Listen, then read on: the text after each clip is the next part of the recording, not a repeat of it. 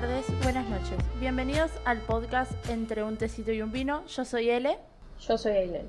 Y hoy vamos a traer un especial, porque en realidad no tendríamos que estar subiendo podcast hoy, eh, 7 de, de marzo. Pero mañana es un día importante que tiene mucha historia y ameritaba un podcast hablando sobre el tema. Eh, para el que no sabe, y si no lo sabe debería saberlo, mañana es el Día de Internacional de la Mujer, 8 de marzo. Y queríamos, bueno, hablar un poco sobre por qué es el 8 de marzo, cómo se llegó a que sea un día internacional decretado por las Naciones Unidas. Vamos a hablar un poco también de- del descabellado oficio de ser mujer y de todo lo que conlleva serlo. Voy a arrancar diciendo que el 8 de marzo se conmemora el Día de la Mujer desde el año 1975 por las Naciones Unidas. O sea, antes se celebraba en esa fecha, pero no estaba decretado oficialmente. Tuvieron que pasar muchos, muchas cosas y muchos movimientos de mujeres para que se termine decretando. Y hasta eso, el, año 1975 se decretó el Año Internacional de la Mujer. Todo arranca a mediados de- del siglo. Voy a tratar de introducirlo un poco en, en la historia de, de cómo llegamos las mujeres hasta acá. A mediados del siglo XIX, más o menos, arrancaron lo que podrían llamar manifestaciones de mujeres exigiendo eh, un salario digno, menos horas laborales, eh, que no se hiciera trabajar a los menores, poder votar y varias cosas más obviamente. Se conmemora el 8 de marzo por una manifestación muy importante que hubo el 8 de marzo de 1857, cuando miles de trabajadoras textiles salieron a las calles de Nueva York con el lema pan y rosas para protestar por las míseras condiciones laborales que tenían. Fue una de las primeras manifestaciones para luchar por los derechos femeninos y fue muy histórica por la cantidad de mujeres que fueron. A partir de ahí empezaron un millón de manifestaciones que se, se veían cada vez más seguidos. Obviamente fueron motivo de burlas, pero horribles, de cómo una mujer va a votar, que no tiene el cerebro para eso, etcétera, etcétera, etcétera. Es, es todo, o sea, todo arranca por las manifestaciones del movimiento obrero. Lo primero que se, eh, quieren exigir las mujeres es que no eh, las abusen en el trabajo, eh, que no tengan que trabajar 12 horas para poder llevar, para poder darle de comer a su hijo. Y todo esto se arranca a ver antes en realidad, o sea, hay una manifestación muy grande en el 57, pero en el 48, siempre hablando de 1800, fue la primera convocatoria nacional por los derechos de la mujer. No encontré el día en el que fue, pero bueno, todo fue bajo el lema todos los hombres y mujeres son creados iguales. Después, una manifestación muy grande que se ve fue en 1908 y ahí se movilizaron 15.000 mujeres exigiendo lo mismo, menos horas de trabajo, mejores salarios, derecho a votar. En 1909 es la primera vez que se pone un día para que sea el Día de la Mujer, que es el 28 de febrero. El Partido Socialista de América lo declara como el Día Nacional de la Mujer. Estamos hablando de Estados Unidos. Para 1910, una eh, feminista muy conocida, Clara Zetkin, impulsa la idea de conmemorar un Día de la Mujer a nivel global, en una conferencia internacional de la mujer que se estaba haciendo en Copenhague, eh, Dinamarca. A partir de ahí, mujeres procedentes de 17 países votaron unánime, pero no se puso una fecha. Recién para 1911 se celebra el primer Día Internacional de la Mujer el 19 de marzo, donde se reunieron más de un millón de personas en Alemania, Austria, Dinamarca y Suiza. Una semana después de eso hubo un incendio en una fábrica eh, de ropa en Nueva York el 25 de marzo de 1911. Se murieron 123 mujeres en ese incendio porque las salidas estaban cerradas del edificio. O sea, la política de la empresa era que tenían que mantener las, eh, las salidas cerradas por los robos. Y las cerraban desde afuera, no desde adentro. Entonces las mujeres empezaron a saltar del edificio, estaba en el octavo, noveno y décimo piso, empezaron a saltar por, por la desesperación, murieron todos los trabajadores que había ahí, también inclu- incluyendo 23 hombres. Eso fue un hecho que marcó, se marcó mucho en la historia y se, y se protestó mucho por eso en, la siguiente, en los siguientes manifestaciones por el Día de la Mujer. En el año 1914 se empieza a celebrar el 8 de marzo en Europa y eran mujeres que protestaban por la guerra porque es contexto Primera Guerra Mundial, básicamente. Y a partir de ahí se empieza a celebrar todos los años. No, celebrar no es la palabra, porque para mí no estamos celebrando nada, para mí estamos exigiendo derechos y cada vez estamos más cerca, pero todos los años se exigen derechos y se me parece un día que es muy importante porque no me vengas a decir feliz día, porque yo no estoy celebrando nada, yo estoy intentando que me respeten por ser mujer. Y si bien nosotras estamos en una estamos en el año 2021 y la verdad muy poca gente nos va a ver mal si accedemos a un cargo alto o si somos madres solteras, hay muchas otras cosas que todavía faltan por cambiar. Muchísimas. En, este, en momento, en el año 1910, 11, 12, esa gente no votaba. O sea, las mujeres no votábamos. Las mujeres no podíamos trabajar de igual a igual con un hombre nos daban las tareas más denigrantes de todas por muy poca plata y no teníamos derecho a decir nada, porque éramos mujeres, éramos esclavos de ellos, básicamente, esclavos del sistema patriarcal. Esto siguió pasando así, eh, se, empezó a conmemorar el, 8 de marzo y de ahí hasta 1975 que la ONU lo, aprueba como el Día Internacional eh, de la Mujer. Hay muchas manifestaciones muy históricas. Yo anoté esas nada más. Todo arrancó en Europa. O sea, si bien hubo muchas manifestaciones en Estados Unidos, Europa fue el continente que dijo, no, paren, vamos a hacerlo internacional, esto es importante. Y muchas feministas muy reconocidas están en Europa, son eh, provenientes de Europa.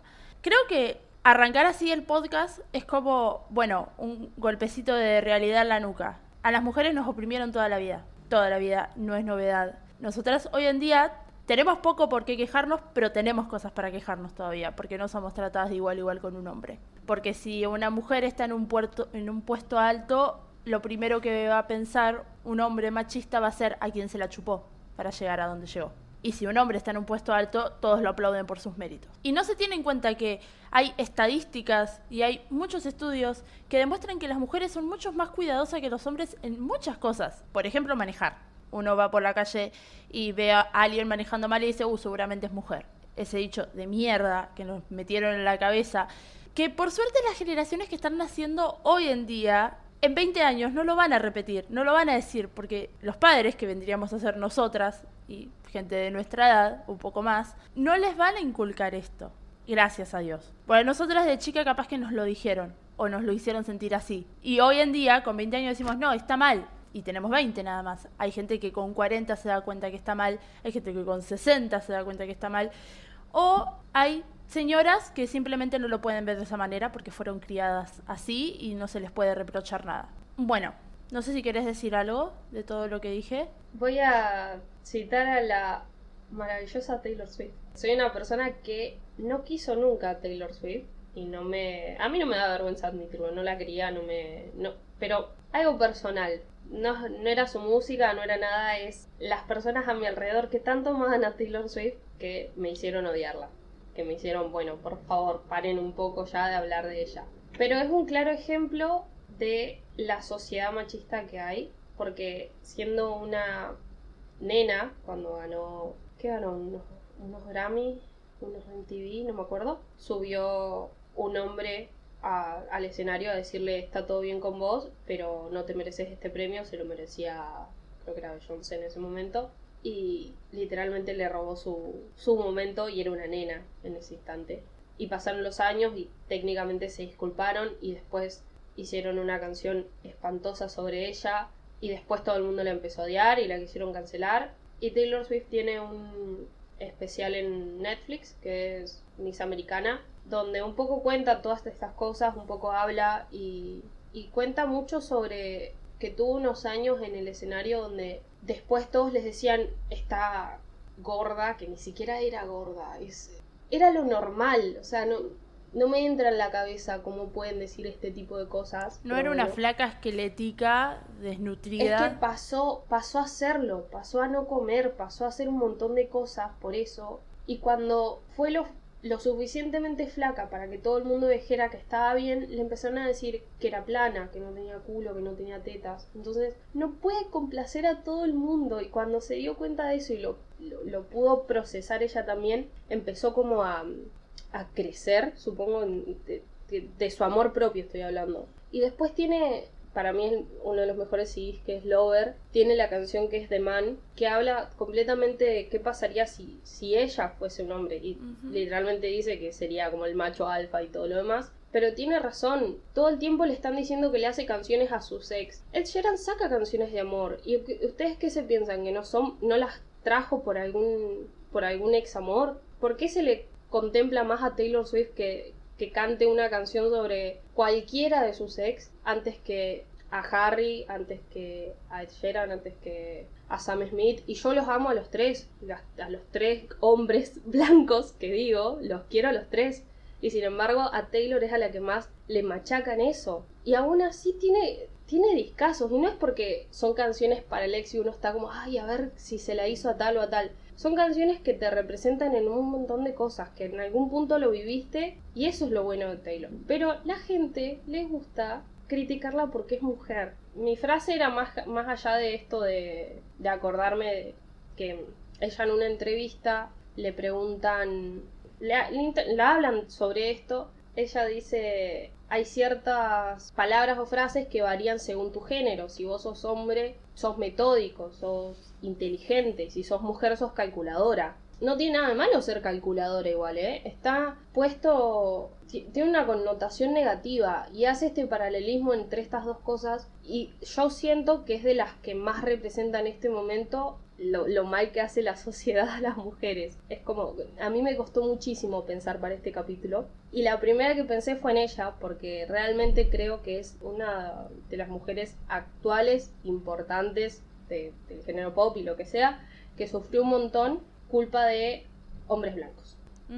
Pero eso pasa en casi todas las cantantes mujeres. O sea, los mismos que bailan en un boliche a, no sé, ahora no se me va a venir ningún ejemplo, pero todo lo que es música actual, o capaz hace un par de años que denigraba muchísimo a la mujer, se enojaban con Karina porque cantaba Corazón Mentiroso. Porque, ah, pedazo de despechada, porque le grita así al hombre y lo que gritan ustedes en las canciones.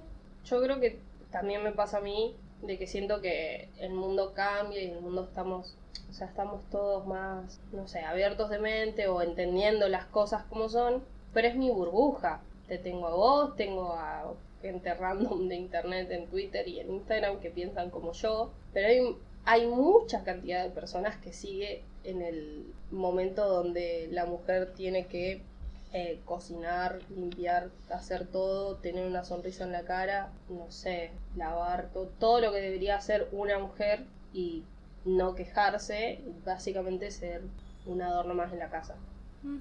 Me pasa eso de que yo veo que hay cosas que, ah, sí, qué bueno esto, que den oportunidades, que ta, ta, ta, y bla, bla, y a la vez es mi círculo, es mi, mi parte intimidad donde pasa alrededor mío, no es tan global ni tan general como yo lo pienso. Porque en el momento en que yo salgo de mi burbuja, eh, escucho al hombre bardear a la mujer, escucho comentarios horribles y nada. Te dije que iba a ser un capítulo difícil. Sí, es que es, es difícil todo lo, lo que estás diciendo. Yo creo que llegamos a un punto en el que hay muchas cosas que no pasan ya. Ponele, yo cuando arranqué a salir tenía 16 años y no había noche en que un flaco no me metiera la mano en el orto. No existía esa noche. Yo no podía estar, yo tenía que estar o apoyada contra una pared o en una ronda muy alejada. Porque si llegaba a estar en el medio del todo el tributo pasaba. Todo flaco que pasaba me tocaba el culo. Todos. Y era incómodo porque estar bailando con amigas y de la nada sentir que te están tocando y te, y girás y el flaco te mira como diciendo, hola. A ver, flaco, vení, si querés, y decime, hola, ¿cómo va? Me llamo de tal forma, ¿querés bailar? Y yo te voy a decir que sí, porque no soy de maltratar a la gente en el boliche. O sea, te voy a decir que sí y voy y bailo con vos. ¿Por qué me tenés que meter la mano en el orto? Entonces, eso también hizo que yo dejara de salir mucho tiempo. También que nunca fui de vestirme con cosas ajustadas, apretadas o polleras cortas o cosas así. Y eso también me hizo sentir muy mal porque salía con todo el mundo vistiéndose así y muchos hombres me hicieron sentir mal por vestirme como me vestía. Entonces también dejé de salir en ese sentido. Pero ahora con, hasta que no había pandemia, porque ahora no se puede salir obviamente, pero hasta que yo iba al boliche hace un par, hace un año, ningún hombre se te acercaba a tocarte el orto. No pasa. ¿Pero por qué? Porque tienen miedo a que te gires y les des una trompada en el medio de la cara. Y saben que va a pasar. Entonces, no lo hacen. Acá, por lo menos, a mí no me tocaron más. Y si bien los hombres, y he escuchado comentarios de, ah, ahora ya no se te puede hacer ni un halago porque están todas re histéricas. No, es que no, no, yo no voy halagando tu chota por la vida, porque vos vas a ir halagando mi culo. Nadie te lo pidió. Tuve esta conversación un 25 de diciembre, post Navidad, con alguien conocido, donde esa fue la pregunta y yo mi respuesta fue yo a vos te conozco. Yo no me voy a cruzar de vereda cuando yo te veo de noche. Pero a alguien que no conozco, que no sé quién mierda es, y no quiero ni que me hable, ni que me mire, ni que me siquiera me roce, me voy a cruzar de vereda. Y lamento si te ofende. Pero yo a vos te conozco y yo sé quién sos. Y aún así no pongo la mano en el fuego por él, ¿no? Pero nada, esa fue mi explicación de... No es que... No es que estamos locas, no es que somos paranoicas. Mirá, prende la tele, poné o alguna red social, todo lo que sea. Desaparecen mujeres, violan mujeres, matan mujeres. Pasan millones de cosas todo el tiempo. No puede ser que, que tengamos todos los días que justificar las razones por las que estamos enojadas y por las que nos quejamos. Eso es lo que a mí me da bronca y me hace llorar. No puedo estar todos los días explicándote a vos, Raúl. Perdón, Ezequiel, sé que tu primer nombre es Raúl.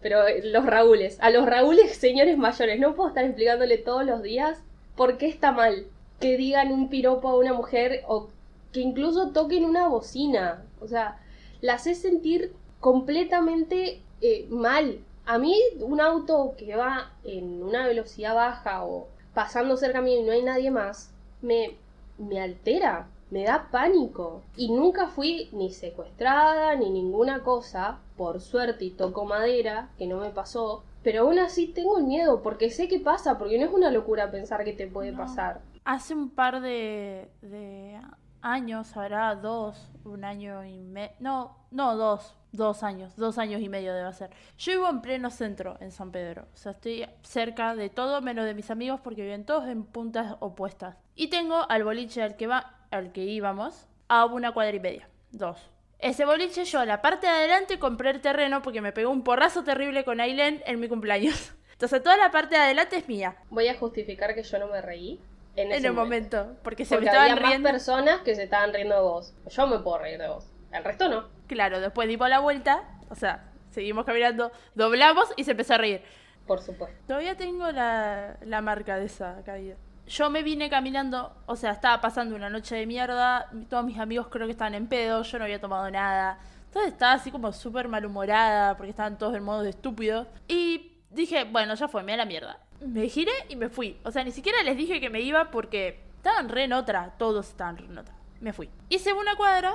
O sea, el boliche queda como haciendo de mi casa, haces media cuadra, llegas a la esquina. Haces otra cuadra, llegas a la esquina y tenés que doblar. Yo hice la media cuadra para agarrar la calle de mi casa y cuando vengo caminando veo que hay cuatro pibes en la esquina de mi casa. En la vereda, o sea, no en la esquina esquina de la manzana, en la manzana de enfrente. Entonces yo iba por la vereda opuesta. Entonces yo seguí caminando con las llaves en la mano, caminando rápido. Esos cuatro que estaban ahí me empezaron a gritar lo que se les venga a la cabeza en este momento, me lo gritaron. Tenés, te haces la difícil y tenés una cara de trola terrible. Vení, vení ¿qué te haces la, la, loca? Miranos, miranos, dale, miranos, colorada, miranos, me gritaban. Yo tenía ganas de llorar, porque todavía no había llegado a, pasar por enfrente de ellos. Yo digo, me van a hacer algo. Y no venía nadie, no venía ningún auto, no venía nadie caminando, no venía nadie. No me hicieron nada, no se me acercaron. Fueron palabras, palabras, palabras. Yo seguí caminando, corrí la media cuadra, me metí dentro de mi casa y empecé a llorar. Y no me hicieron nada, no vinieron ni siquiera hasta la puerta de mi casa, no hicieron nada. Al día siguiente les conté a mis amigos lo que había pasado y me comí una cagada pedo muy grande de mis tres amigos varones diciéndome, vos sos una pajera de mierda porque te fuiste sin decirnos. La esto no te vuelve a pasar, la próxima vez yo te llevo a, tu casa. pero son dos cuadras, no me importa, yo te llevo a la puerta de tu casa. Y no volvió a pasar, obviamente, porque no volví a andar caminando solas ahora. Eso también me enoja. Que vos vas por la noche caminando, pero tenés un solo varón al lado y vos te sentís un poquito más segura. Y eso me enoja muchísimo, muchísimo. Porque no me gusta depender de los demás, menos me gusta depender de un hombre. Totalmente. Es que cuando los chicos me lo decían, yo sé que no lo decían como tenés que depender de mí. Claramente no, pero el sentimiento está igual.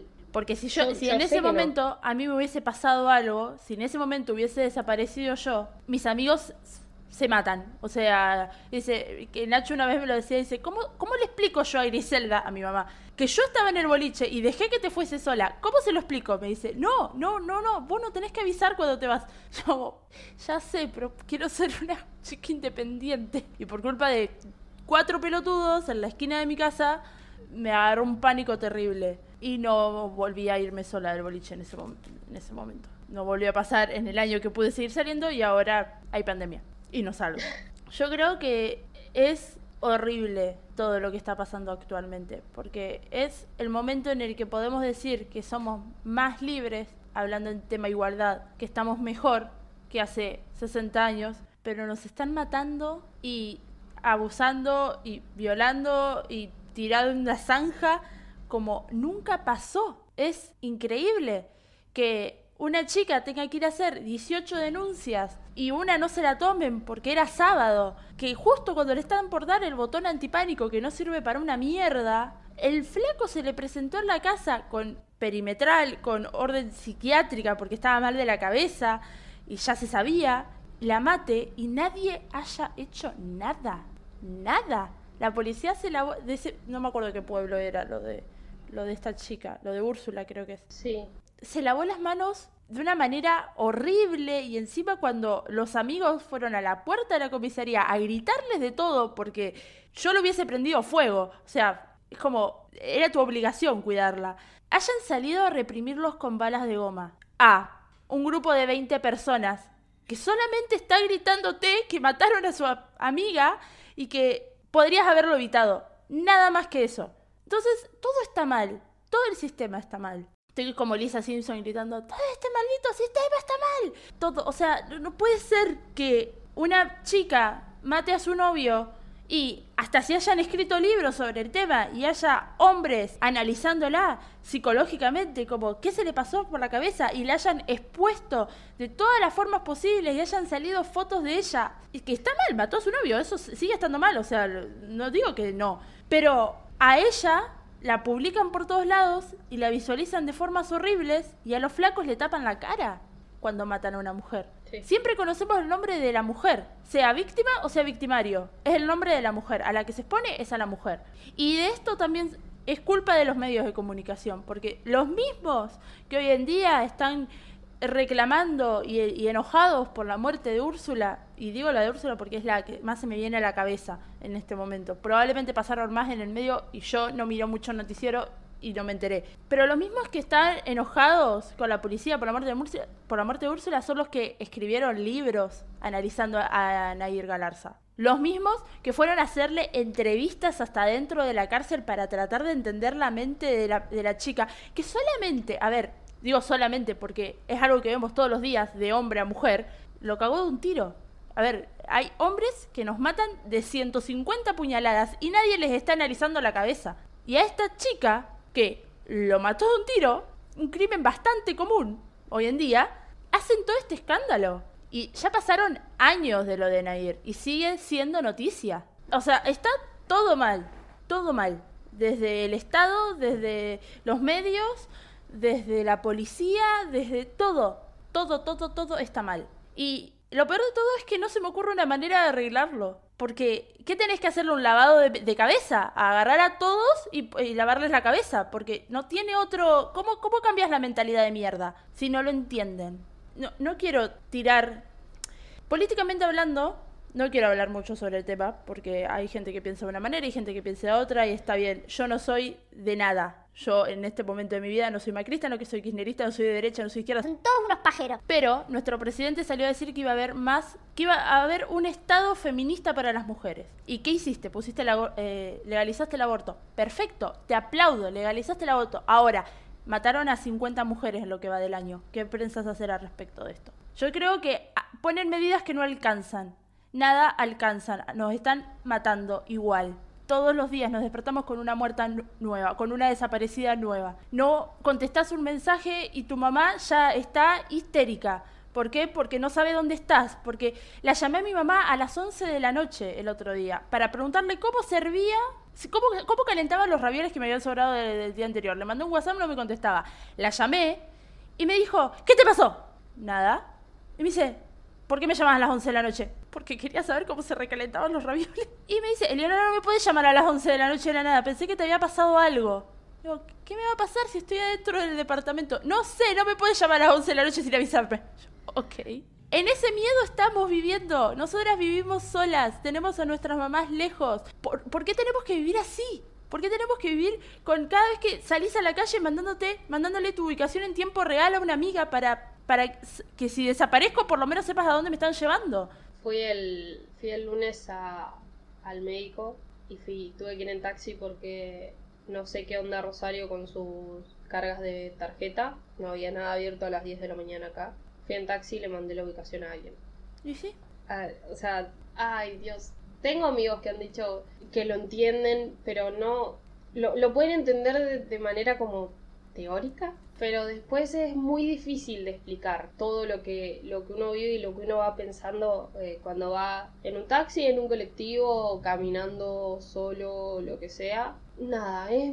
No voy a hablar mucho acá, es muy difícil. No, no sé. Es muy difícil y es. Hay, hay como muchas cosas por las cuales enojarse. Y lo peor de todo es que nosotras podemos estar dos horas gritando acá, no va a cambiar nada. Gritan mujeres todo el tiempo, por todos lados, que las hacen visibles y no cambia nada.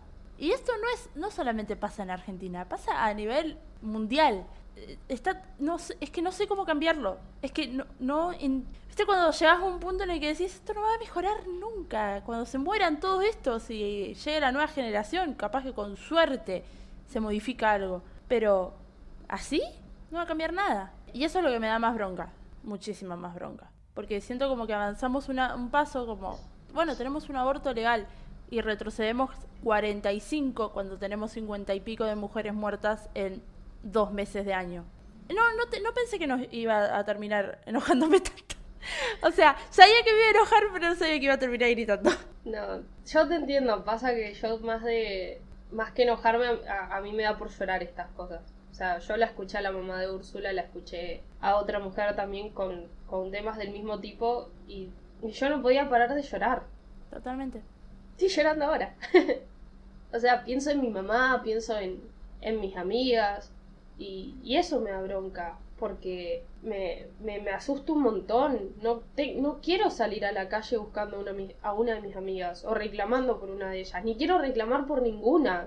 No, sin ser amigas, no quiero hacerlo. No tengo por qué hacerlo. Y, y no tengo ganas de, de escuchar, pero salió a tal hora, pero estuvo con tal, pero no se dio cuenta. Y Claro. tampoco, y tampoco tengo ganas de escuchar el desaparece una mujer y si aparece muerta es motivo de lástima para algunos. Si aparece viva, ¡ay! Un quilombo bárbaro que ¿por qué eh, están gastando los recursos del Estado en esta piba que se fue con un flaco que desapareció una semana porque se fue con un flaco? Y decís, pero podría haber aparecido muerta. O sea, ¿por qué no te alegrás de que está viva, de que está bien y que no le pasó nada en vez de criticarla? Porque acá sos motivo de lástima y motivo de enojo cuando apareces muerta, no cuando desapareces. Bueno, yo había anotado un par de, de ítems como para hablar, pero va a durar 400 horas si nos ponemos a hablar. ¿Y sí? Igual muchas cosas las, las charlamos acá, como qué sé yo, las obligaciones impuestas por la sociedad, de que una tiene que ser la que limpia la casa, la que cocina, la que lava, la que le sirve al hombre, aunque no sean pareja, eh, aunque no haya un matrimonio establecido, en una casa sí hay hombres y mujeres, las mujeres tienen que hacer las cosas. O, o por lo menos es... En mi casa no se vive tanto, podría ser mucho peor, sí, pero estoy yo atrás de los hombres de la casa como, si lo puedo hacer yo, lo podés hacer vos. Así que andé y hacelo. Y se para como, bueno, está bien que vivimos con mi abuela y mi abuela no quiere que los hombres hagan nada. No es que... O sea, es una señora grande, vivió otra época, la criaron de otra manera, ella es así y no va a cambiar. Entonces estoy yo atrás como ayudándola en todas esas cosas y mi hermano también. Pero bueno, hay muchas casas en las que la mujer sigue cocinando y el hombre sigue sentando, esperando, mirando polémica en el bar, el programa de Yudica. Después hay un temita que justo lo charlamos con Ailén ayer, por eso lo anoté. Tema depilación. Ah, sí, estábamos hablando ayer, porque hace mucho calor, por eso. Hace mucho calor y tenemos que andar depiladas, de- por lo menos en las piernas, porque andamos de short, porque hace calor. Entonces, ese tenemos que andar depiladas es culpa de toda una sociedad patriarcal que nos dijo, las mujeres van depiladas, los hombres no. Y yo no lo puedo cambiar porque yo me siento incómoda si no estoy depilada. Eh, O sea, me enojo, pero no lo puedo solucionar y estoy sentada, enojada, con los brazos cruzados y las piernas depiladas. Sí, lo peor es que, tipo, si alguien, mujer o lo que sea, quiere salir sin estar depilada y yo la veo, no la voy a juzgar, porque es como, No, está perfecto. ¿por qué sos tan valiente y yo no? Eso sería mi primer pensamiento, como, ¿por qué? ¿Por qué yo no puedo ser así? Y a la vez, cuando pienso en eso, digo, debe tener millones de conflictos internos y este es uno que venció. Lo aplaudo, lo aplaudo de, de pie, pero no, no lo puedo evitar, no puedo estar en un short eh, con gente, ¿no? La, la vía pública sin estar depilada, la verdad es que la parte horrible de ser mujer. Totalmente de acuerdo. Después, bueno, había anotado otro ítem que decía dichos machistas. Ah, La cantidad de dichos machistas que podemos hasta repetir nosotras porque los hemos escuchado en algún momento y te quedan en la cabeza y después decir, no, eso está mal. y es horrible, pero bueno, s- creo que nombramos un par a medida que íbamos hablando de Sí. la mujer maneja mal, el hombre maneja bien, o... todo si lo que se considere como mandar a la mujer a la cocina también. Sí, O sea, a mí me mandás a la cocina y básicamente te voy a envenenar, porque primero no voy a cocinarte nada rico. sí, sí, sí, sí, sí. Y segundo, voy a cortar en pedacitos las tabletas de Ray para mezclarlas ahí adentro y que te caes muriendo. Exactamente. Yo no entiendo, las mujeres con ese poder tan grande, bueno, me mandás a la cocina, te puedo cagar matando. Igual hay, hay mujeres que lo han hecho. Hay casos conocidos de mujeres que lo han hecho. Sí. En mujeres asesinas mostraban un montón eso. Y nada, el último ítem que había marcado era la mujer tiene la obligación de ser madre, el hombre no. Y ahí Mm. estamos hablando de abandono infantil, aborto, etcétera. Los mismos que criticaban a las mujeres que abortaban, y conozco casos muy cercanos, abandonaron a sus hijos en el primer momento que pudieron. Entonces, ¿de qué abandono me estás hablando? Y eso es, eso es algo que está muy interiorizado en una generación, obviamente hay excepciones, siempre hay excepciones, pero hay una generación, capaz que de nuestras madres un poco más arriba, de que la mujer jamás podía dejar solo al nene. Y el hombre sí, si el hombre no lo necesitaba. O sea, No, porque el hombre trabaja. claro, el hombre no lo criaba, lo criaba la madre. Entonces, si el hombre lo abandona, mientras siga pasando plata, la madre lo puede seguir criando. Oh, ¿sabes cuál es otro dicho? Que si es madre soltera, el niño va a salir gay, porque no tiene un hombre en la casa. Ah, sí, pero eso pasa cuando una, eh, una pareja de mujeres quiere adoptar un nene. Como, ah, La- te va a salir gran- gay. El gran clip de Mirta Legrand preguntando. ¿A quién era que le preguntó esto? Para adoptar. Bueno, Mirta es nefasta en muchos sentidos, pero. Mirta tiene 94 años, es una señora grande y se manda se manda menos cagada de las que se podría mandar. Yo creo que podría ser mucho peor. Igual, yo de Mirta lo único que me acuerdo es ¿Y qué, te- y qué hiciste vos para que te pegara? Ay, sí. Dios, señora. Yo creo que lo vi en vivo. Casi revolvió el control remoto a la pantalla. Eh, creo que no era. No era Apolino o a un hombre que. Si O a era Flavio. alguien que quería.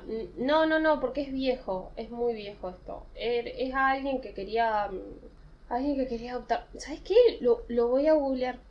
Ah, Mirta Legrand cree que los pedófilos son, eh, que los gays son pedófilos en potencia. Hace 10 años fue esto. Am, ¿Cómo se Oh. llama este tipo? Ay, no sé cómo se llama este señor. Bueno, bueno. No sé, escuchás. La pareja de homosexuales supone Sí. que adoptan un chico, un varón. Como tienen inclinaciones homosexuales, no podría producirse una violación. No, no, eso es una perversión. La perversión es Eso, como, es- eso sí, sí. como una predisposición hacia el hombre, hacia el masculino. No, no, eso en el caso que yo sea un perverso o un psicópata, como, como es mi hermano. Ay, no sé quién es igual, pero. no, o sea, sí sé quién es. pero Es no Roberto. Piazza. Ah, ¿está muerto? No. ¿No? Ah, El diseñador. Nada, eso me acordaba. No va a denunciar Mirta. Y bueno, la polémica con Mirta suma visitas. Bueno, vamos a ir a la parte más bella de este, vide- de este podcast. Yo quiero hablar de mujeres que a mí me han inspirado, que a, a mí me han... Que a mí me- o sea, yo tengo una tendencia a todo lo femenino. O sea, escucho cantantes, soy fanática de actrices mujeres, me gustan las directoras mujeres. La mayoría de mis libros los escribieron mujeres. Como que siempre fui para, para ese lado como que tengo muchas cosas para, para decir, digamos. Pues, bueno, mi actriz favorita en el mundo es mujer. Eh, y yo empecé a mirar cine gracias a esta mujer. Pero quiero hacer un paréntesis y decir que el domingo se entregaron los Golden Globe, que si no saben lo que son, son un premio, son unos premios de la prensa extranjera a el cine y la televisión.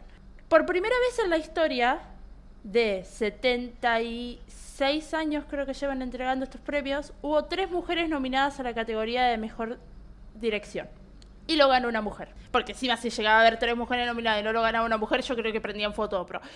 Estuvo nominada Esmeralda Feller por Promising Young Woman, película que es muy triste y fuerte y pero trata de todo lo que venimos hablando hasta ahora de una eh, chica que abusaron de su mejor amiga y ella se suicidó después. O sea, abusaron en una fiesta estudiantil, la drogaron y la violaron entre seis hombres. Un tiempo después se suicidó. Entonces la mejor amiga está en una especie de venganza, más o menos. Eh, va por los bares haciéndose pasar por una chica borracha para que algún hombre se quiera aprovechar de ella. Cuando llega a la casa, a punto de que el flaco abuse de ella, ella lo mira y le dice, ¿qué carajo estás haciendo? Y el flaco como, mierda, no, pará, lo malinterpretaste. Las cosas que le decía, no, es súper fuerte esa película. Hasta que después llega a vengarse de los que se tiene que vengar, en realidad. Peliculón súper fuerte, súper triste. Los últimos 20 minutos los grité y lloré enteros. Le gritaba a la pantalla de la desesperación que tenía. Después está Regina King por One Night in Miami, que no la vi, así que no puedo opinar sobre el tema. Y después está Chloe Zhao por Nomaland, que es la que ganó. Que Nomaland es una película media documental, o sea, es una obra de arte esa, esa película, me encantó a mí. Y bien merecido lo tiene, ganárselo. Es increíble que en casi 80 años de premio haya que celebrar y ponerse contento porque tres mujeres fueron nominadas a una categoría. Cuando el año pasado, en los Oscar, fueron cinco hombres los nominados a mejor eh, dirección. No hubo una sola mujer. Y fue el año de Mujercitas. Y fue el año en el que estaba Greta Gerwig nominada por mejor película en Mujercitas, pero no nominada por mejor dirección. Porque es súper coherente todo para esos viejos peteros de la academia. Después hay dos logros más femeninos que para mí son súper importantes. Hablando de los Oscar, la persona que tiene más Oscar en la historia es una mujer.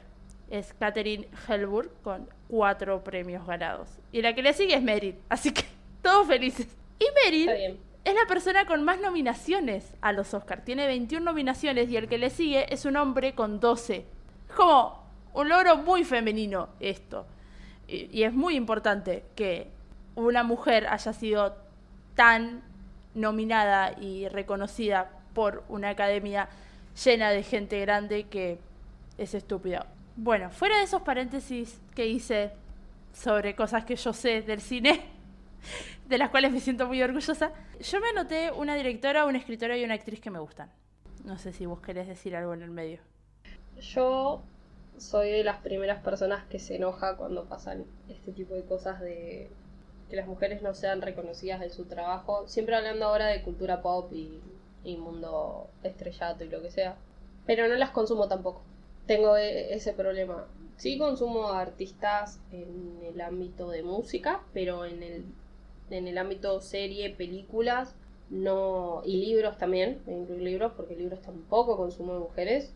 Es más, eh, acá podríamos otra vez recomendar que escuchen el podcast de, del libro que, leímos en el mes de febrero porque es un gran libro, es de una autora mujer, está muy bueno y se trata de mujeres, pero no consumo nada y me enoja, pero mm, no lo hago. No me voy a justificar de ninguna manera, no lo hago. Claro. Bueno, en, en una directora mujer, no quería, o sea, Greta Gerwig para mí es una directora increíble. Tiene dos, solamente dos películas y las dos películas son buenas, una más que la otra, pero yo tengo mis problemas con Lady Beer. Que todo el mundo le gusta Lady Beer, a mí no me gusta Lady Beer y está bien. Yo- o sea, es como La La Land. A mí no me gusta La La Land. Entiendo que al resto de la vida le guste La La Land y la considero una película perfecta. A mí no me gusta. Eh, Lady Beer no es la mejor película del mundo, tampoco es mala. O sea, es una buena película. Está, está Timothy Chamamé, no puede ser mala la película. Exactamente. Pero ahora no puedo mirar la que subieron a Netflix porque está cancelado el otro. Sí, Bueno, Greta Gerwig era actriz antes, apareció en bocha de películas y creo que su pareja es director. Entonces, ella medio que se empezó a meter en el mundo de la dirección y tiene dos películas. Lady Bird y Mujercitas, la versión 2019, que es una obra de arte en, en sí misma. que, oh casualidad, también está Timothy Chamamé. ¡Oh! ¡Qué, Barra qué casualidad! Chevrolet. Igual también está la actriz, la protagonista de Lady Bird también es la protagonista de Mujercitas. Sí, y actúa la actriz de Midsommar, que también es Sí. esa mujer. Es- Bueno. qué bella. Esa directora es excelente, ojalá, es joven, tiene 37 años creo. Ojalá siga sacando cosas maravillosas con protagonistas mujeres, porque nada, eh, la- esta versión de Mujercitas es muy bella, muy bella. Y aparte está Meryl Streep, así que Me había olvidado, eh. Perdón. hace de la tía March. Hay muchas directoras mujeres. Yo no consumo tantas directoras mujeres como me gustaría. El tema es que estoy en una época en la que te digo, tengo que ver todas las de Spielberg y tengo que ver todas las de Tarantino.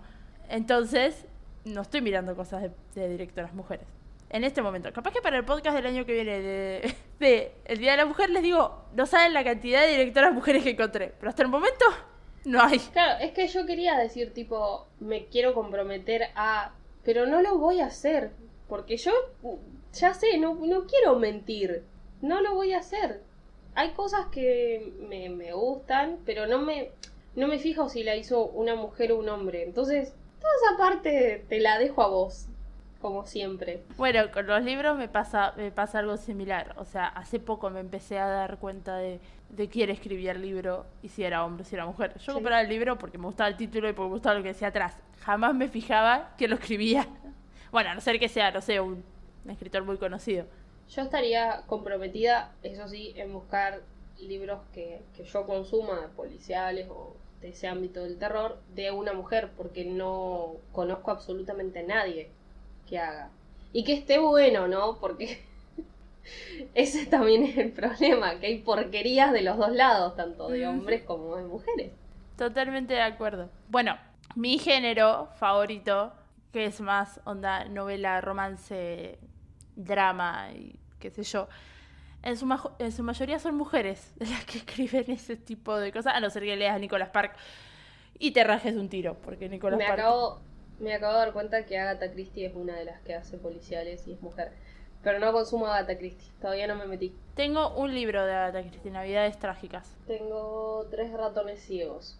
Métete en ese mundo y fíjate. Yo todavía no lo leí. Bueno, pasa que este- te- está aquí hoy. Hasta que no termine con él. Bueno, yo actualmente estoy con la escritora mujer que voy a recomendar, que es Uh. Isabel Allende. Ya hablé de Isabel Allende y de mi amor a Isabel Allende cuando hablé del amante japonés, que era un libro que recomiendo un montón. Pero es la escritora de La Casa de los Espíritus, que después lo hicieron película, que la protagonista es Meryl. Todo, recaía en Meryl. No me sorprende nada. Para nada. ¿Qué querés que haga si hizo todas las películas que están buenas? Yo no tengo la culpa. Nada, yo ahora de ella estoy leyendo Más allá del invierno. Tengo como seis libros de ella. El último libro que, sa- que sacó es Mujeres del alma mía, que son relatos sobre mujeres de la historia. No lo tengo porque claramente es nuevo y sale como 1500 mangos y soy pobre. Así que yo me los voy comprando cuando dejan de ser bestseller. Por supuesto. Nada, Isabel Allende es una escritora, ella se considera chilena porque vivió toda su vida en Chile, pero nació en Perú y ahora creo que está viviendo en Estados Unidos. Es excelente cómo escribe esta mujer. O sea, el género que a mí me gusta, que es nada, esta novela media dramática con un poquito de amor y un poco de historia, porque que estoy leyendo ahora habla mucho sobre la dictadura desde el lado de Chile, que yo no tenía idea de nada, de cómo derrocar a Salvador Allende y cu- cuántos años duró y que fue más dura que la de Argentina en algunos puntos. Entonces nada, está, está muy piola como escribe, agregándole ese tinte historia también. Porque el otro libro también tiene como, eh, El amante japonés también tiene poquito de historia que está piola. Todo girando en torno a la protagonista, obviamente. Nada, si tienen un libro de Isabel Allende cerca, si la tienen Isabel Allende en una librería y tienen ganas de chusmear sus libros, mírenlos porque es muy buena escritora.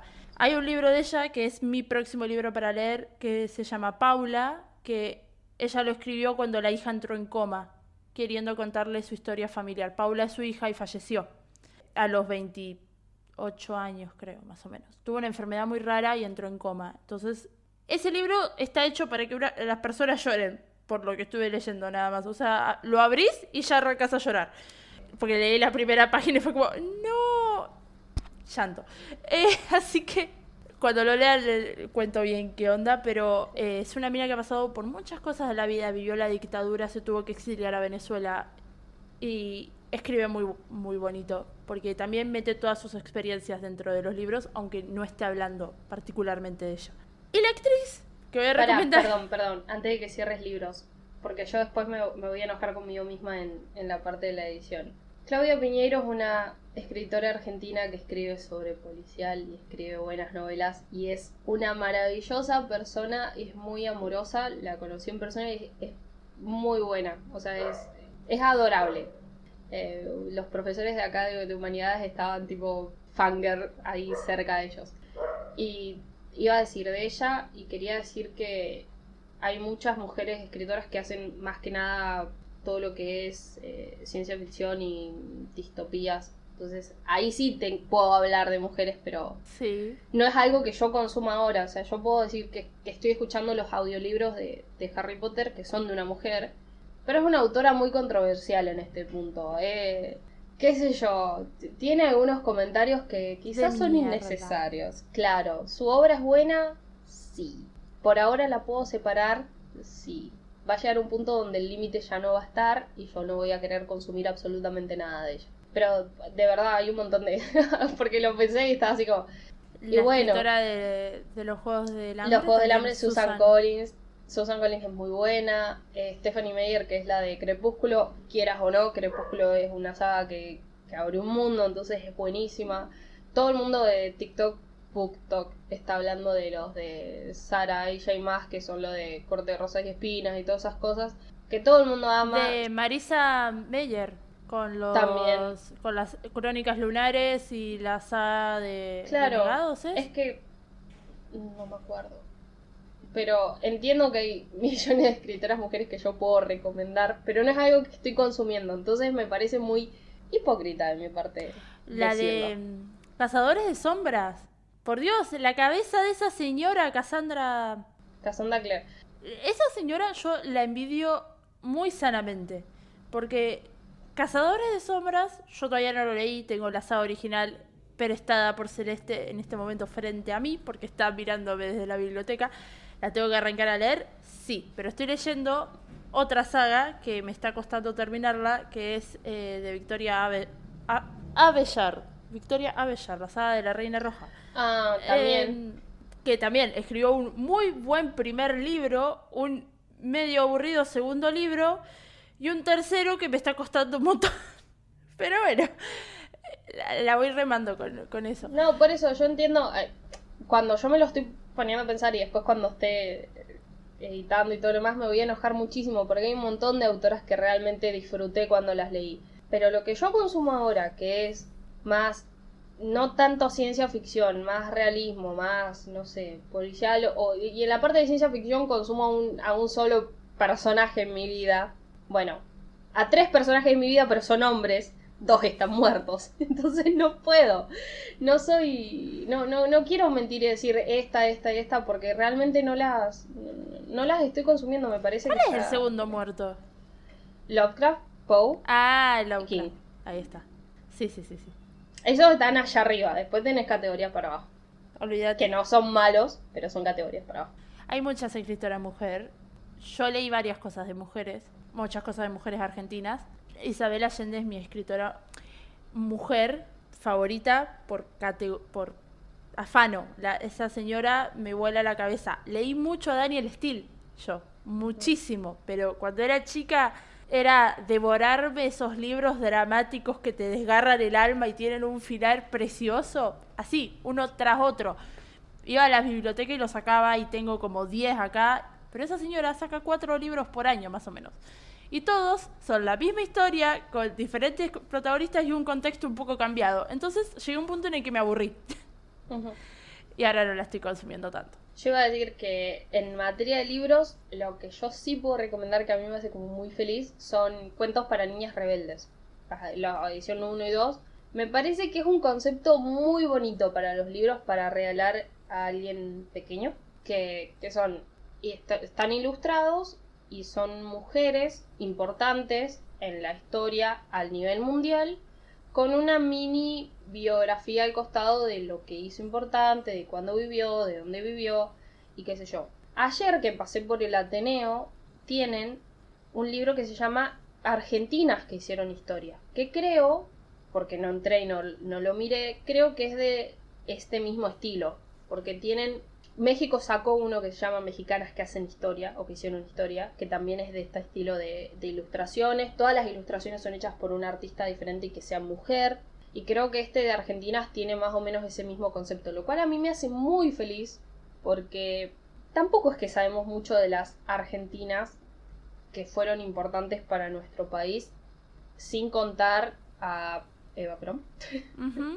Más allá de ella, viejas mujeres antiguas no tenés, no tenés tan presentes. Y me parece que está muy bueno, si, si es de este mismo estilo de libro, está muy bueno recomendarlo porque me parece que, que aunque sea, te, te incita a buscarlo. No te van a poner 30 páginas de, una, de un solo personaje. Te ponen una sola hoja y te interesa, la googleas, la seguís buscando y está bueno. ¿De quién es? Ya te digo, porque yo le saqué foto. porque además de todo, el Ateneo tiene su vidriera toda con, con libros de mujeres. O libros sobre feminismo. Piola. Tiene toda la parte de sección de El patriarcado no existe más. Estoy mirando los títulos. Eh, Historia del feminismo. Es de, los textos son de Julieta Morat, Mortati y las ilustraciones son de Agustina Suárez, Delius, Josefina, tiene un apellido complicadísimo, María Luque y Pepita Sandwich. Pepita Sandwich es una... eh, eh, está en Instagram para que la busquen. Y es de Alfaguara. Hay que ver cómo es adentro, pero yo le tengo fe porque siento que es de este mismo estilo. Ok, interesante. Bueno, por último, yo quiero hablar de mi Dios. Porque Dios es mujer y es Meryl Streep. Yo creo que una actriz que voy a recomendar siempre en la vida eh, va a ser Meryl Streep. Siempre. Si ustedes la agarran en una película por la tele, esa película va a ser buena, a no ser que sea Mamma Mía 2. Es increíble que esta mujer lo que hace está bien. Siempre. Tiene 21 nominaciones al Oscar. O sea, había una época en la que ella, película que sacaba el año, película que tenía nominación. De ella. No a mejor película, no a mejor director, no, nada. No, no nominaban a nada de todo lo otro. Solamente la nominaban a ella como mejor actriz. Porque todas las películas son lo opuesto a la anterior. O sea, no tiene un papel marcado, no tiene. No, es no hay un personaje que digas que se parece a otro. No existe. Meryl, casi todos sus personajes tienen un acento propio y ha tenido que interpretar acentos muy marcados, como, no sé, eh, la, en la decisión de Sophie, que es una película sobre el holocausto, eh, ella tiene que interpretar a una chica que es polaca, pero que habla alemán y habla francés, creo, a la vez. Y, y esa chica los habla con fluidez. Entonces, ¿qué hizo ella? Se tomó clases de los tres idiomas. Tiene un acento polaco que literal parece que no es la voz de ella. Increíble en esa película. Y, cuando tiene que hablar los otros idiomas, los habla a la perfección las tres frases que dice de cada uno. Pero no se nota que está hablando una yankee atrás de eso. Y una vez, en una entrevista, le preguntaron por qué, por qué tenía acentos tan marcados todos sus personajes.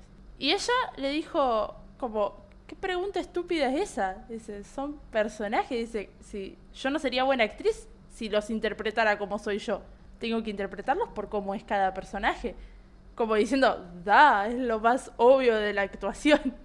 Y yo, no, querida, está Suar haciendo todas las veces el mismo papel de pelotudo. No es tan obvio. Meryl también ha interpretado a muchas mujeres muy poderosas de la historia. Y a mí, obviamente, se me va a venir a la cabeza el caso de. eh, ella hizo la película biográfica de Margaret Thatcher. Ella hizo de Margaret Thatcher. Y se llevó un Oscar por eso.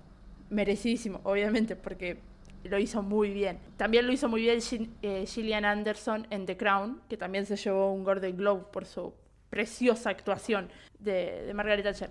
Margaret Thatcher es una mujer que podemos estar de acuerdo o no con lo que hizo, pero la mina se abrió en un mundo completamente de hombres y llegó a ser primer ministra. Mal que bien tuvo dos mandatos. Nosotros la odiamos porque es la, la primer ministra de Inglaterra en el momento de las Malvinas. Sí, yo eso te lo voy a sostener siempre, pero como mujer, era, eran los años 1970, 1980. Inglaterra siempre fue más patriarcal de lo que fuimos nosotros. Y que, haya, que hubo una primer ministra mujer y que allá, por un momento, no hizo las cosas tan mal, es heavy. Mirándolo completamente desde afuera, si no fuese Argentina. Así ha interpretado muchas otras mujeres muy poderosas de, la historia. Y desde todos los aspectos, porque podés verlo desde el punto de, desde, la, la política o desde, el periodismo con The Post o desde la música con Flores Jenkins. Hizo, eh, sacó una película que ella es un personaje recontra resecundario, que son las sufragistas, que trata de un momento muy marcado, creo que es en Inglaterra, pero no estoy completamente segura, si no es Inglaterra es Francia, y Meryl hace de la persona principal del movimiento de sufragistas. Aparece dos veces en toda la película, pero hace de la feminista más potente, entonces está como toda su, su cara pegada por todos lados y qué sé yo. Y esa película es excelente también. Entonces, nada, creo que es una mujer que es muy feminista, que siempre se abrió paso muy fácilmente en un, en un mundo de hombres. Y que la criticaron mucho por muchas cosas, pero por ejemplo por no tomar el apellido del, marido. Ella nunca se habló con el apellido del marido. Y siempre fue como, no, él tiene su apellido y yo tengo el mío. Aparte el marido es escultor y es muy conocido también en, su am- ambiente. Ella nunca se enganchó a ningún hombre. Ella siempre se abrió paso sola. Y no por nada es considerada actualmente la mejor actriz del mundo. Es, fa- es fabulosa. No tengo más nada para decir, señor juez. Pero está bien, puede que esté hablando mi fanatismo. No, no, no. No lo voy a negar. Yo, Ah, no. yo siento que no. Y no he visto todas sus películas igual tampoco. Creo que llevo un 60%, 70%. Me fa- faltan algunas cositas, algunas joyitas. Es que solamente puedo decir es excelente 28 millones y medio de veces. Si, si no hay nada más para, para decir, podríamos pasar a la recomendación. No, antes, eh, como es el mes de la mujer, no nos está pagando eh, Pharmacity, claramente no. ni, ni Eva Copa, pero las personas menstruantes que quieran probar la copa menstrual o que quieran tener una segunda copita para de repuesto o lo que sea, todo este mes de marzo, técnicamente Eva Copa te pone a mitad de precio la copa menstrual y está asociado a Pharmacity. El resto de las farmacias no lo sé. Pero me salió esa publicidad y me parece como súper importante aprovecharnos las pocas cosas que nos dan. Totalmente. Bueno, eso, nada, no nos está pagando por esto, pero me parece importante como que quede ahí dicho. Está bien. Ojalá Farmacity. Podemos buscar canje con Farmacity. Publicidad cambio de copita. Bueno, para cerrar el podcast, vamos a hacer la recomendación que hacemos en casi todos los podcasts, porque el pasado no la hicimos. Yo me he olvidado lo que era hacer una recomendación, porque llevamos como tres grabados que no hubo recomendación. de No, Eh, entonces, nada, hacemos una recomendación de una serie, película o libro que nos haya gustado y queramos que ustedes también lo lean, barra, vean, barra, escuchen. Te cedo el primer puesto. yo voy a recomendar una miniserie de Netflix del 2019 que es Inconcebible. Está basada en un hecho real donde tenemos a Mari, que es la protagonista, es una adolescente que pasó por muchas casas de, de siendo no terminando de ser adoptada.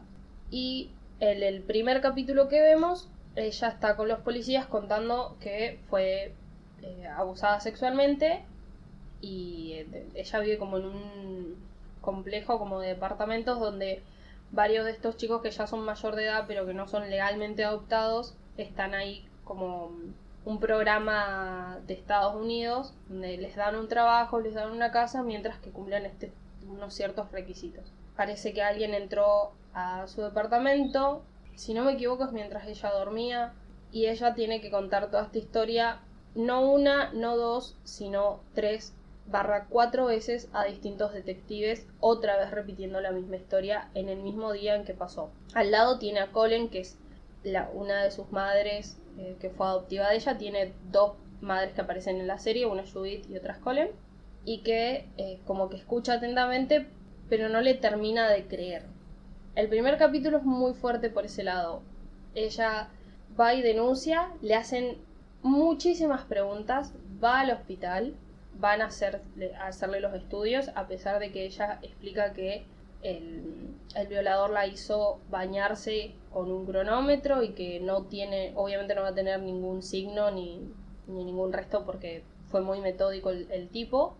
Y después de estar presionada tantos días y que le digan, pero este detalle no nos lo dijiste, vos no nos contaste que hablaste con, con el que no es tu novio, pero es, es como tu, tu amigo con derechos, no, no contaste todas estas cosas y qué sé yo, terminar retirando la denuncia.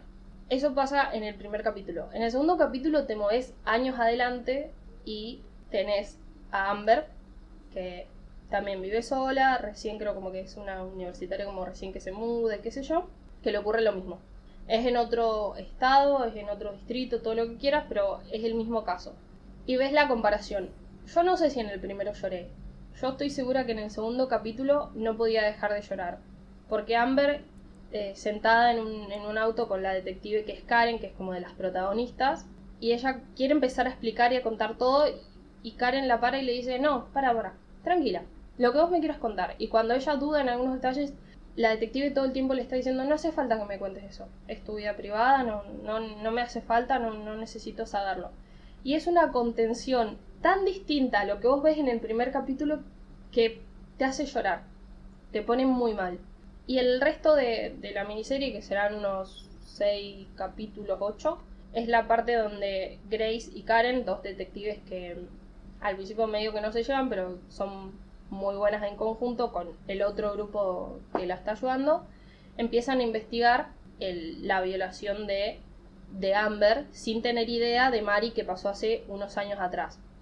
Y te van yendo eh, todo lo que va pasando en ese momento y lo que le va pasando a Mari eh, también, que después empiezan a no creerle en el trabajo, vuelve a sufrir una situación con, con un compañero donde es completamente horrible y ella termina renunciando porque ahí también le dicen no deberías hacer esas cosas cuando ella realmente no hizo nada, simplemente estaba haciendo su trabajo y el otro tipo vino a molestarla a ella, digámoslo así.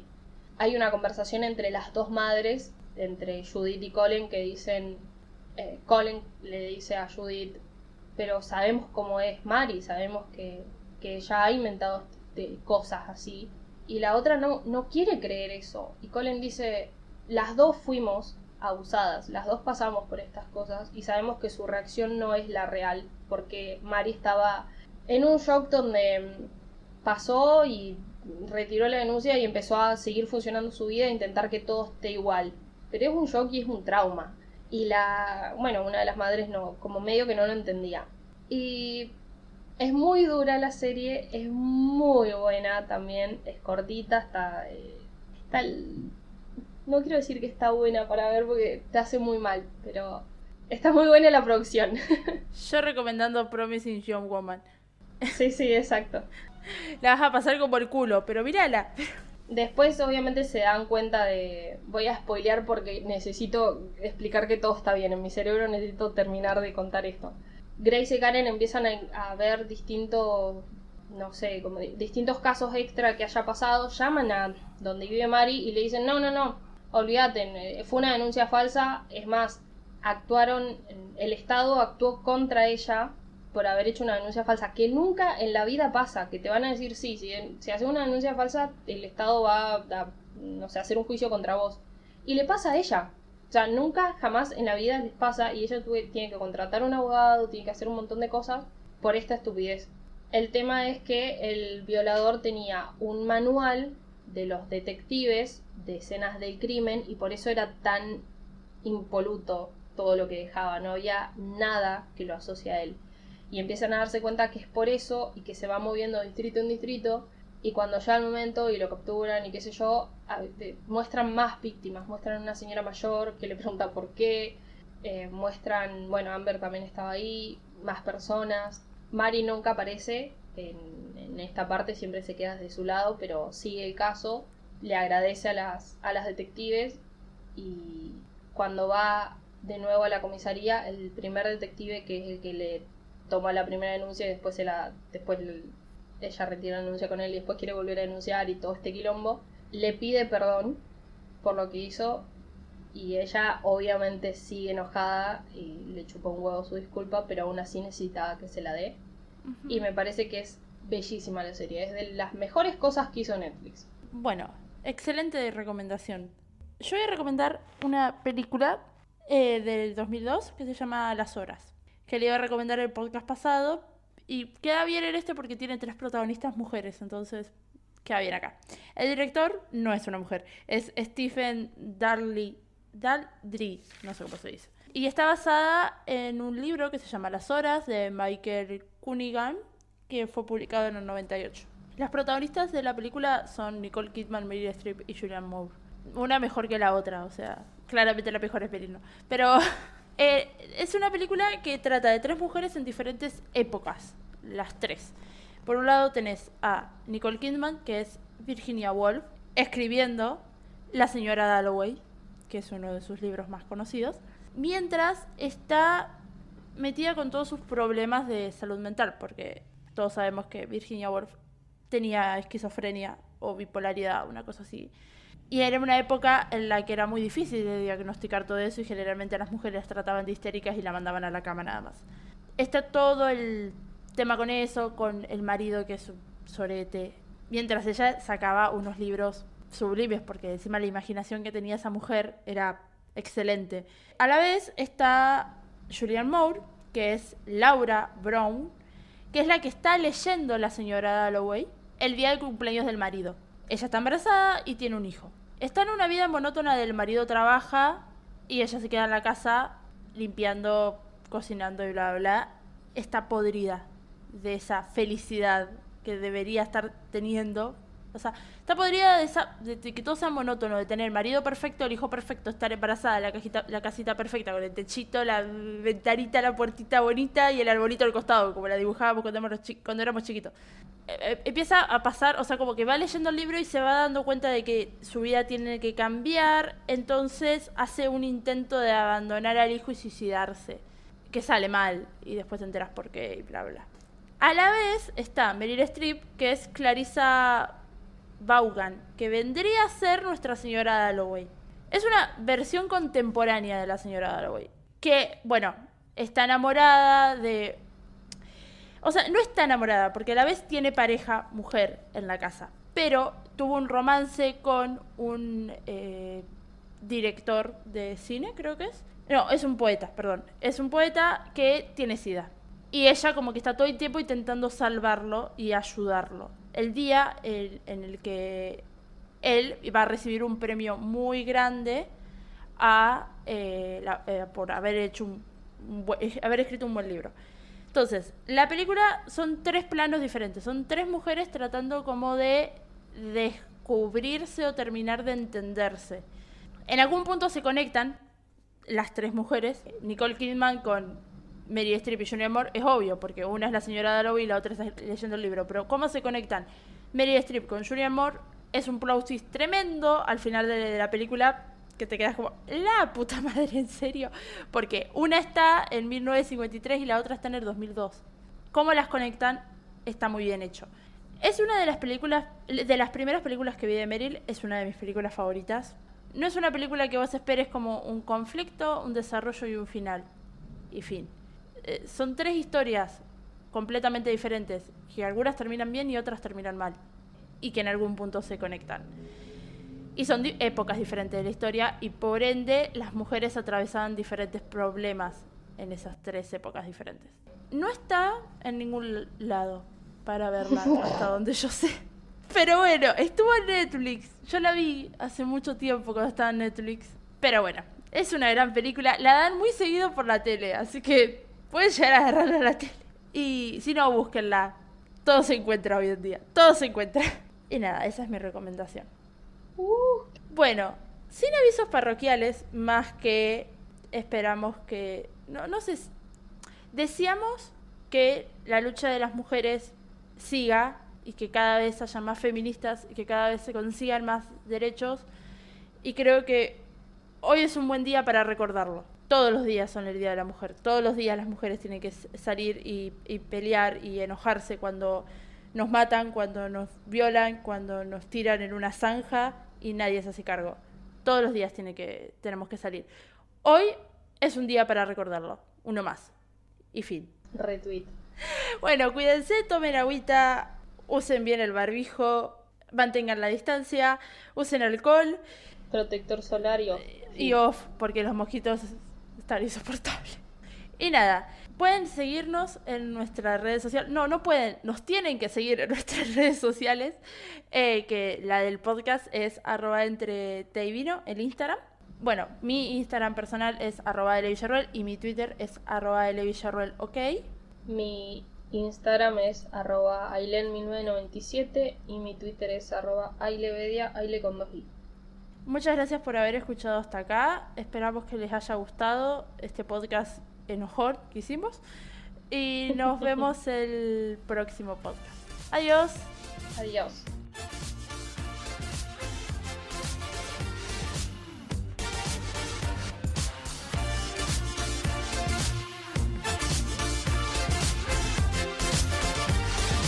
Escuché ruidos, perdón. Sí, los escuché yo también de este lado. Ah, está construyendo acá al lado. Y ella dice. Ay, Dios. Qué guay que la voy a pasar. Porque está sonando el teléfono fijo. Lo voy a mirar fijo hasta que deje de sonar. Qué difícil se me hace. Tenerme en este viaje. Ah, Porque, porque esto se edita, yo lo puedo googlear y decirlo. Pasa que eh, me da fiaca. Es estúpida. Oh. Pará, van a tocar timbre. Ahí vengo, dame un momento.